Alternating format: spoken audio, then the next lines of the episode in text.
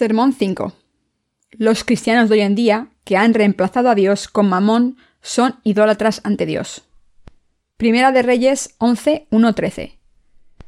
Pero el rey Salomón amó además de la hija de Faraón a muchas mujeres extranjeras, a las de Moab, a las de Amón, a las de Edom, a las de Sidón y a las Eteas, gentes de las cuales Jehová había dicho a los hijos de Israel, No os llegaréis a ellas, ni ellas se llegarán a vosotros, porque ciertamente harán inclinar vuestros corazones tras sus dioses. A estas pues se juntó Salomón con amor, y tuvo setecientas mujeres reinas y trescientas concubinas, y sus mujeres desviaron su corazón. Y cuando Salomón era ya viejo, sus mujeres inclinaron su corazón tras dioses ajenos, y su corazón no era perfecto con Jehová su Dios, como el corazón de su padre David. Porque Salomón siguió a Astoret, diosa de los Sidonios, y a Milcom, ídolo abominable de los amonitas. E hizo Salomón lo malo ante los ojos de Jehová, y no siguió cumplidamente a Jehová, como David su padre. Entonces edificó Salomón un lugar alto en Quemos, ídolo abominable de Moab, en el monte que está enfrente de Jerusalén, y a Moloc, ídolo abominable de los hijos de Amón. Así hizo para todas sus mujeres extranjeras, las cuales quemaban incienso y ofrecían sacrificios a sus dioses.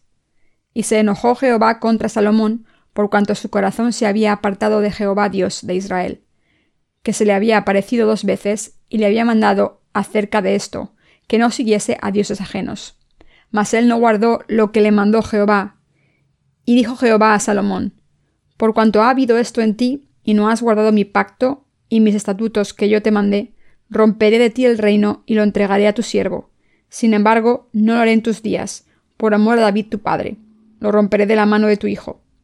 Pero no romperé todo el reino, sino que daré una tribu a tu hijo, por amor a David mi siervo, y por amor a Jerusalén, la cual yo he elegido. La Biblia dice que el rey Salomón se casó con la hija del faraón. Salomón tenía más de 700 mujeres y 300 concubinas. Como rey de Israel, Salomón debería haber llevado a su pueblo a Dios, pero en vez de eso acabó dejando a Dios al dejar que su corazón se apartase de Dios y al adorar a muchos ídolos extranjeros, Salomón blasfemó contra Dios. Los israelitas ofendieron a Dios. Hacia el final de los tiempos de los jueces, el profeta Samuel, un siervo de Dios, estaba guiando a la nación de Israel. Así que por aquel entonces el pueblo de Israel vivía en una teocracia. Sin embargo, los israelitas vieron que las tribus que vivían en la tierra de Canaán vivían en una monarquía en vez de una teocracia. Estos gentiles servían a sus reyes en vez de a Dios. Y como sus reyes tenían ejércitos poderosos, gobernaban con mano dura y molestaban al pueblo de Israel. Por eso los israelitas tenían envidia de los sistemas políticos humanistas de estas tribus extranjeras. Así que el pueblo de Israel le pidió a Samuel que hablara con Dios e instaurase una monarquía en vez de una teocracia. Para ello dijo, Déjanos tener un rey que nos gobierne. Esto significa que querían servir a un hombre como rey antes que a Dios. El pueblo de Israel quería que un hombre le gobernase en vez de Dios, y presentó su petición a Dios diciendo que no quería que un siervo de Dios les gobernase. Samuel, el siervo de Dios, les contestó Con lo que me estáis pidiendo, no me estáis rechazando a mí, sino a Dios. No lo hagáis o provocaréis la ira de Dios. Pero Dios le dijo al pueblo de Israel Os concederé vuestra petición, pero de ahora en adelante seréis responsables de todo lo que os ocurra. Así que al final coronaron a Saúl como primer rey de Israel. Sin embargo, Saúl no era el hombre que Dios quería establecer y su reinado era diferente del que Dios quería. Así que Dios escogió a David, que era humilde ante él y seguía su palabra, y lo coronó como nuevo rey. Después de subir al trono, David venció a todas las naciones vecinas y estableció un reino unido y fuerte. Con estas conquistas, el rey David hizo a Israel una nación rica por los impuestos que pagaban las naciones que habían conquistado. Cuando el rey David falleció, Salomón subió al trono de Israel, y al principio el rey Salomón parecía servir a Dios Jehová con humildad, pero después de un tiempo, el rey Salomón se dejó llevar por sus deseos carnales. No tenía la fe de su padre, el rey David, y al final se convirtió en un enemigo de Dios. El rey Salomón sirvió a Jehová Dios solo de palabra, pero en realidad era su propio rey. En cuanto subió al trono de Israel, desobedeció la voluntad de Dios al casarse con la hija del faraón de Egipto. Además, se casó con muchas otras princesas de tribus extranjeras, como los moabitas, amonitas, edomitas y sidonianos. Más tarde, este hombre se convirtió en un modelo de maldad como Jeroboam. Aunque Dios le había prohibido amar a mujeres extranjeras, como rey de Israel se consideró inmune a los mandamientos de Dios y quiso satisfacer sus propios deseos carnales hasta que murió. Esto también tiene que ver con nosotros. En nuestras vidas, ¿qué somos para nosotros mismos? ¿Somos nuestros propios reyes y reinas? ¿O es Dios nuestro rey? Hemos sido salvados de todos nuestros pecados al creer en el Evangelio del agua y el Espíritu, pero ¿se ha convertido Dios en nuestro rey o todavía somos nuestros propios reyes? Estamos destinados a seguir a uno de los dos, y dependiendo de nuestra elección, seremos bendecidos o malditos por Dios. Todos nosotros debemos creer en Dios como nuestro Rey y vencer espiritualmente por nuestra fe. Sin embargo, los que no se someten a Dios son sus propios reyes, y esta gente no vive según la voluntad de Dios, sino según su propia voluntad. Por eso el rey Salomón tenía mil esposas. Aunque Salomón creía en Dios, sirvió a su propia carne, mientras que David sirvió a Dios. Por eso Salomón se convirtió en un hereje espiritual ante Dios. Era un hombre tan carnal que pasó trece años construyendo su propio palacio y movilizó a su pueblo para que realizase trabajos forzados y así satisfacer sus deseos carnales. Como Salomón era su propio rey, vivió para su carne y acabó convirtiéndose en un hereje. Así que se convirtió en el pionero que apartó al pueblo de Israel de Dios para que sirviese a ídolos como si fueran dioses. La historia de la teocracia de Israel continuó desde los tiempos de Moisés hasta Josué, y desde los días de los jueces hasta el reinado de David. En esta era de la teocracia, los siervos de Dios habían gobernado al pueblo de Israel y también lo habían guiado espiritualmente para que tuviera la fe correcta. Sin embargo, el pueblo de Israel no se dio cuenta de que este sistema teocrático era una gran bendición para el pueblo, Así que aunque la nación de Israel estaba tan bendecida en la era de la teocracia, cuando empezó a estar gobernada por el hombre, cayó en la corrupción espiritual y adoró a ídolos, y el reino fue destruido. Y como resultado, Israel se convirtió en un estado que pagaba tributos a grandes naciones como Asiria, Babilonia y Roma, hasta la llegada de Jesucristo. Incluso cuando Jesucristo vino al mundo encarnado en un hombre, el pueblo de Israel no lo aceptó, sino que le pidió al procurador romano que lo crucificase diciendo, Su sangre sea sobre nosotros y sobre nuestros hijos. Mateo 27-25. Y como consecuencia, el pueblo judío perdió su nación y quedó repartido por todo el mundo. Y así sufrió distintas tragedias durante casi dos mil años. ¿Qué le hicieron a Salomón sus queridas esposas? Las esposas de Salomón apartaron el corazón del rey de Dios y le hicieron adorar a ídolos. Como Salomón no era un hombre de fe como su padre David, y como no amaba a Dios sobre todas las cosas, adoró a Astoret, diosa de los Sidonios, y le construyó un altar en un monte al este de Jerusalén. A ídolo abominable de Moab, y para Moloch, la abominación del pueblo de Amón. E hizo lo mismo por todas las mujeres extranjeras. Salomón y sus esposas siguieron a ídolos en vez de a Dios. ¿Cuántas esposas tuvo Salomón, incluyendo a las extranjeras? Tuvo nada más y nada menos que mil esposas.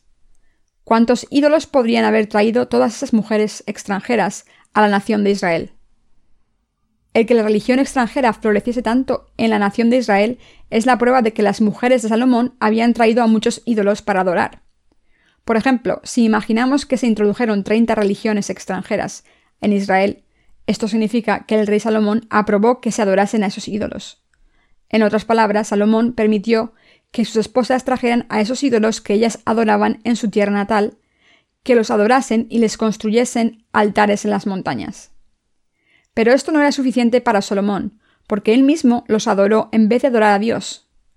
Aunque era rey de Israel y tenía que adorar solo a Dios, adoró al ídolo de Milcom, sirvió a la diosa Astoret y a un ídolo llamado Quemos. Además construyó altares para todos los ídolos que tenían sus mujeres, para que pudieran adorarlos libremente. Así que, ¿acaso las acciones de Salomón no fueron suficientes para provocar la ira de Dios? Al final, como Israel dejó de ser una nación que servía a Jehová Dios como el único ser divino, y llegó a servir ídolos, se convirtió en una nación de gentiles espirituales. Durante su reinado, David creyó solo en Jehová Dios y le siguió solo a él. Pero por el contrario, todo lo que Salomón hizo fue construir el templo de Dios como un mero edificio visible, y su corazón sirvió a ídolos como sus dioses. Dejó al pueblo de Israel que adorase a ídolos a sus anchas. Como el rey y sus reinas adoraban a ídolos, ¿qué le impedía al resto del pueblo adorar a ídolos? De hecho, como el corazón de Salomón había dejado a Dios, se convirtió en un idólatra. Durante el reinado del rey Salomón, la teocracia en Israel se acabó por completo, ya que el hombre se convirtió en rey en vez de someterse al rey Dios, e Israel cayó en el abismo de la destrucción. Como un hombre como Salomón se convirtió en rey de Israel, sus reinas adoraron a ídolos. Y era la cuestión solo de tiempo que el pueblo de Israel también adorase a ídolos extranjeros. Sirvieron a Jehová Dios solo de palabra, pero en realidad se convirtieron en herejes ante Dios. Tras la muerte de Salomón, su hijo Roboam le sucedió en el trono de Israel. Pero en aquel entonces Dios dividió a la nación de Israel en dos, en el reino del norte, llamado Israel, y el reino del sur, o Judá. incluso entonces, Dios permitió a la casa de David que mantuviera su dinastía, aunque su reino estuviera reducido a una porción pequeña en el sur de Israel. Dios mantuvo la promesa que le había hecho a David. Sin embargo, el rey Roboam que gobernaba en el reino del sur, también adoró a ídolos y abandonó a Dios como el rey Jeroboam del reino del norte. Y al final el reino de Judá también se convirtió en una nación idólatra. Así que todo el pueblo de Israel empezó a adorar a ídolos en vez de a Dios. Al final la nación de Israel se convirtió en una nación hereje. Desde entonces la historia de Israel se convirtió en una historia de herejía. Así es como los israelitas sirvieron a ídolos desde este momento pero al final Dios los castigó y fueron esclavizados por naciones extranjeras. De hecho, como el pueblo de Israel no creyó en Dios y empezó a adorar a ídolos y a seguirlos, cometiendo una abominación a los ojos de Dios, la nación de Israel y su pueblo acabaron convirtiéndose en herejes. Por eso Dios rechazó a su pueblo cuando éste siguió a ídolos extranjeros. Aunque Salomón era el rey de Israel, adoró a ídolos. Al final fue el hombre responsable de convertir a su propio pueblo en una nación de herejes. Degradó a toda la nación de Israel y la convirtió en hereje. Al servir a ídolos, Salomón convirtió a su pueblo en hereje. Como el corazón de Salomón había abandonado a Dios con su idolatría, el pueblo de Israel siguió sus pasos. Como el rey Salomón vivió solo para su propia carne, la gente también hizo lo mismo. Salomón no solo forzó a su pueblo a trabajar durante trece años para construir su propio palacio, sino que también firmó la paz con las naciones vecinas al casarse con sus mujeres. A diferencia de Salomón, David no entabló amistad con las naciones gentiles. Por mucho que sufriera, solo confiaba en Dios, tal y como confesó. Contigo desbarataré ejércitos, y con mi Dios asaltaré muros. Salmos 18:29. Él nunca dejó que sus enemigos viviesen cerca de los israelitas. Pero Salomón, Roboam y Jeroboam no erradicaron a sus enemigos gentiles y sus ídolos, sino que entablaron amistad con ellos, sirvieron a sus ídolos y los amaron más que a Dios. Por eso se convirtieron en herejes ante Dios. Aunque Israel tuvo algunos reyes que temían a Dios, la mayoría de ellos se convirtieron en herejes que servían a ídolos como si fuesen sus dioses. Estos reyes abandonaron a Dios y acabaron adorando a ídolos extranjeros. Así que ¿no demuestra esto que estos reyes se convirtieron en herejes? Eso también se puede decir de nosotros hoy en día, de los que creemos en el Evangelio del agua y el Espíritu. Aunque hemos recibido la remisión de nuestros pecados, al creer en Dios y en el Evangelio del agua y el Espíritu, si sirviésemos a los becerros de oro que los herejes de hoy en día adoran, nosotros también seríamos herejes a los ojos de Dios.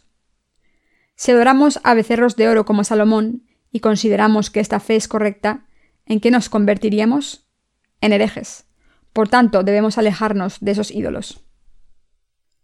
¿Quién ha convertido a los cristianos de hoy en día en herejes colectivos? Si preguntásemos quién es responsable de producir herejes en las comunidades cristianas de hoy en día, la respuesta sería que fue obra conjunta del rey Salomón, el rey Jeroboam y el rey Roboam. Salomón recibió un duro castigo porque adoró a ídolos ante Dios. Al final de su vida, antes de morir, Salomón dijo, Vanidad de vanidades, todo es vanidad. Eclesiastés 1, Toda su vida la vivió según sus propios deseos carnales, pero al final de sus días confesó que toda su vida había sido en vano. Al adorar a ídolos, Salomón convirtió a su propio pueblo en herejes. Como Salomón, muchos cristianos de hoy en día también adoran a ídolos ante Dios. Por eso se han convertido en herejes colectivos. Los herejes están desesperados por satisfacer sus deseos carnales. Los cristianos que se han convertido en herejes colectivos están dispuestos a acumular riquezas. Los líderes inventan todo tipo de planes para aumentar sus salarios. Construyen iglesias grandes, las llenan de mucha gente y la obligan a ofrecer todo tipo de ofrendas y donaciones para construir la iglesia, y además les hacen ofrecerse voluntarios para trabajar. Estos líderes invocan el nombre de Jesucristo e incitan a la congregación con palabras bonitas para que sirvan en sus iglesias. Mientras tanto, el objetivo de este ministerio es acumular beneficios materiales a costa de la congregación. Hoy en día, entre tantos ministros cristianos, a veces nos encontramos con muchas personas que solo sirven a ídolos. Muchas de estas personas, que afirman creer en Jesucristo como su único Salvador, reciben más de un millón de dólares al mes en ofrendas. Todo el mundo sabe que si se llega a los 3.000 miembros en una iglesia se puede generar un millón de dólares al mes. Pero ¿qué hacen estas personas con ese dinero? ¿Lo invierten en la obra de Dios? ¿Cuánto dinero invierten en ayudar a los pobres? Aunque fingen ser generosos, no ayudan a nadie. Dicen que ayudan a los niños menos afortunados en sus iglesias, pero en realidad solo ofrecen de 50 a 100 dólares al mes. Esto lo hacen a pesar de que recaudan miles de dólares al mes en ofrendas. Entonces, ¿en qué gastan el resto del dinero? Lo gastan en construir iglesias. Aunque ya adoran en edificios gigantescos, no dudan en demolerlos para construir unos todavía más grandes, para atraer a más gente, recaudar más ofrendas y recibir más salarios. Al final esto significa que no están sirviendo a Dios, sino a becerros de oro.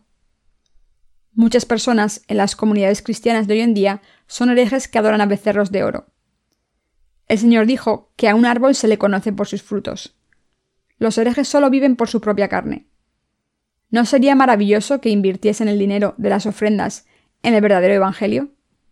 Si utilizasen un 70 u 80% de las ofrendas para servir al Evangelio, estarían haciendo una gran obra en todo el mundo. Pero ¿qué porcentaje de las ofrendas invierten en predicar el Evangelio? ¿El 5%? ¿El 20%? Si invirtiesen el 10% estarían haciendo mucho por el Evangelio.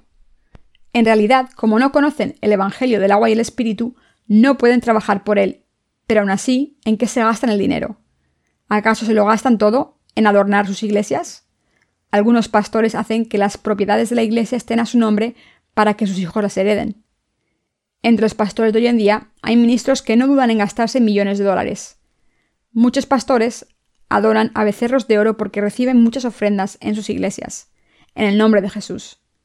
Sus ministerios no son más que ministerios herejes. Salomón construyó un palacio en trece años, pero solo invirtió siete años en construir el templo de Dios. Pero esto no era suficiente para él, porque tuvo más de mil esposas, construyó un altar para cada reina, y todo eso financiado con los fondos del Estado. Así que era inevitable que Israel se convirtiese en una nación de herejes y por eso la idolatría se repitió en los días del rey Jeroboam y Roboam, e Israel se convirtió en una exposición de las religiones del mundo. Por eso hoy en día siguen surgiendo herejes que abandonan su fe en Dios en vez de servir a los becerros de oro como sus dioses. Así que desde entonces surgieron herejes, pero Dios los maldijo a todos. Cuando vemos a los herejes que aparecen en la Biblia, nos parecen ridículos. Ellos siguieron sus deseos carnales y acabaron convirtiéndose en herejes. Del mismo modo, los líderes cristianos de hoy en día se han convertido en herejes porque basan sus ministerios en el materialismo. Jesucristo vino al mundo y eliminó los pecados de la humanidad al darnos el Evangelio del agua y el Espíritu. Por tanto, los cristianos deben recibir la salvación al creer en el Evangelio del agua y el Espíritu, y deben vivir para predicar por todo el mundo este Evangelio de verdad que Dios nos ha dado. Todos debemos servir al Evangelio del agua y el Espíritu, sin olvidar que Israel se convirtió en una nación hereje porque sus reyes eran idólatras que adoraban a becerros de oro.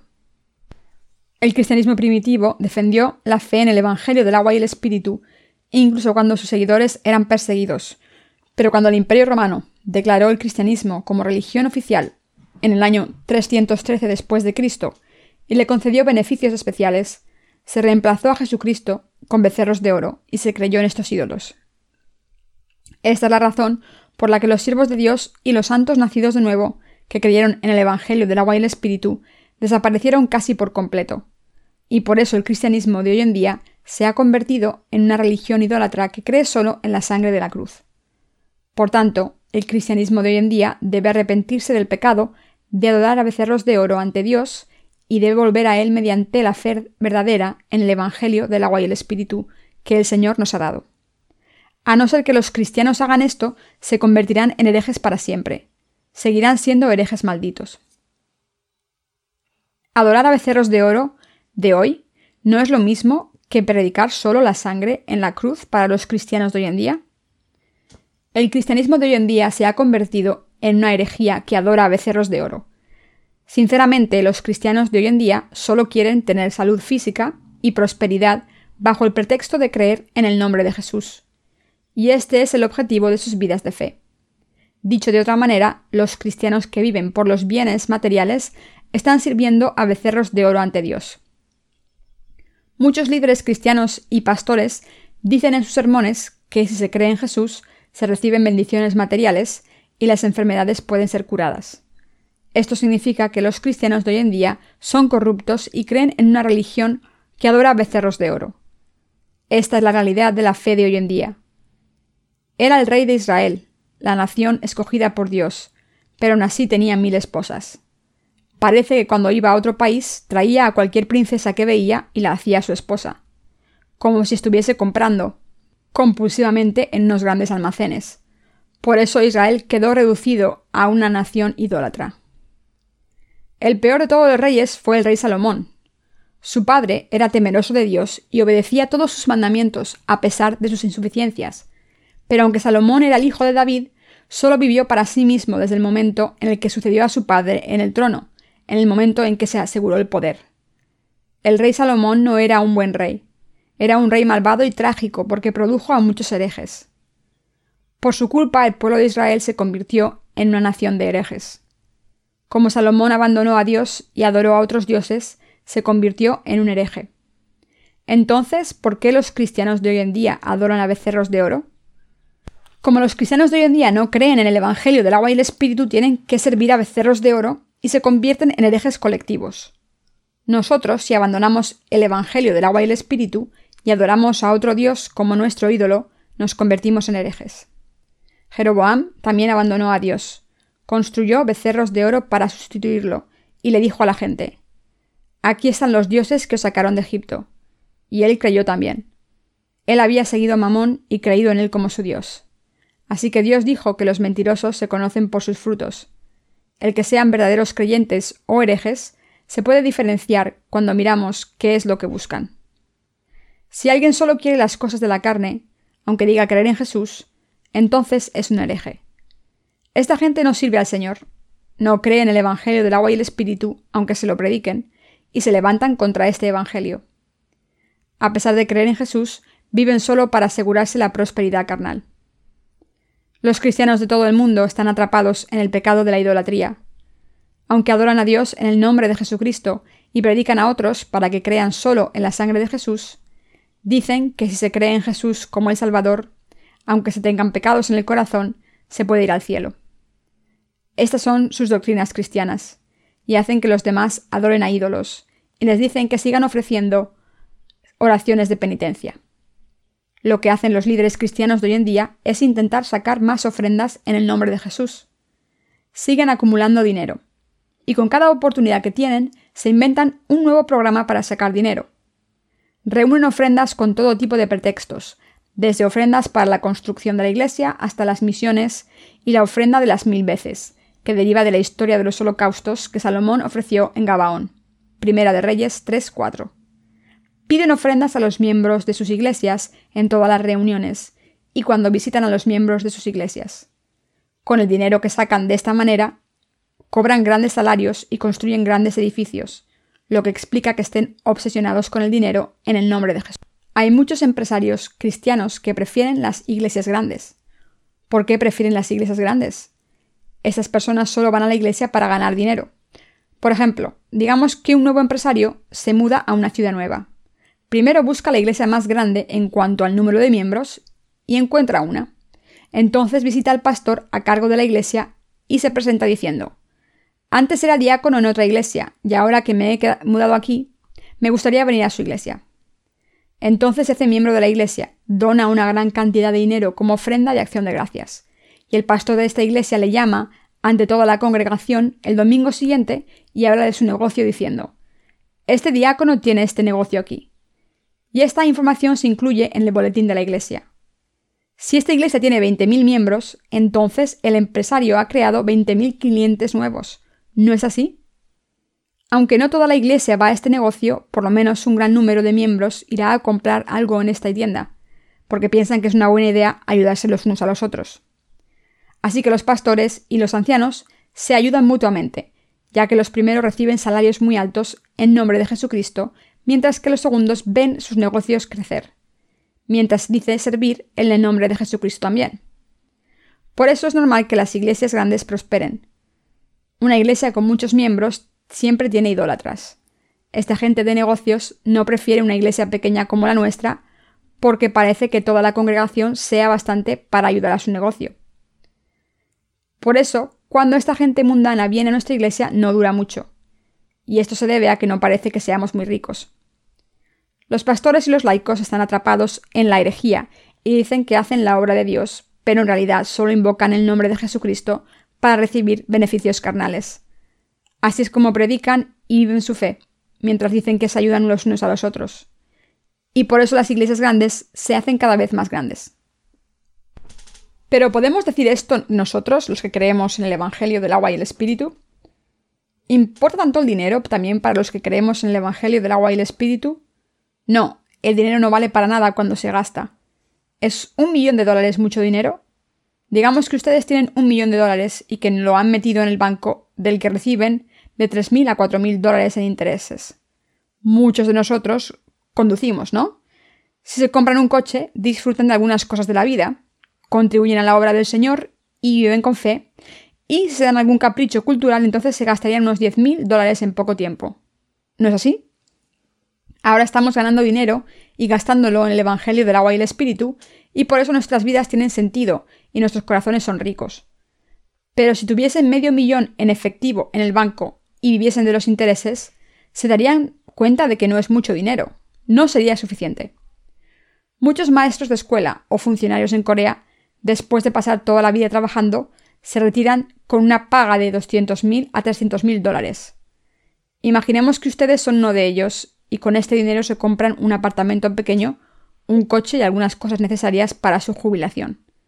Entonces gastarían 200.000 dólares enseguida. Y si después metieran los otros 100.000 en el banco, los intereses no serían ni 500 dólares al mes. Intenten pasar el mes con esa cantidad y verán lo que les dura. Incluso estos 300.000 dólares no son nada. Una vida que se basa en las cosas materiales no vale para nada, ya tengan 3 millones o 300 millones. Hay muchos pastores en las comunidades cristianas que sirven a becerros de oro como si fueran seres divinos. Todos quieren predicar en una iglesia grande. ¿Por qué? Porque quieren cobrar mucho dinero.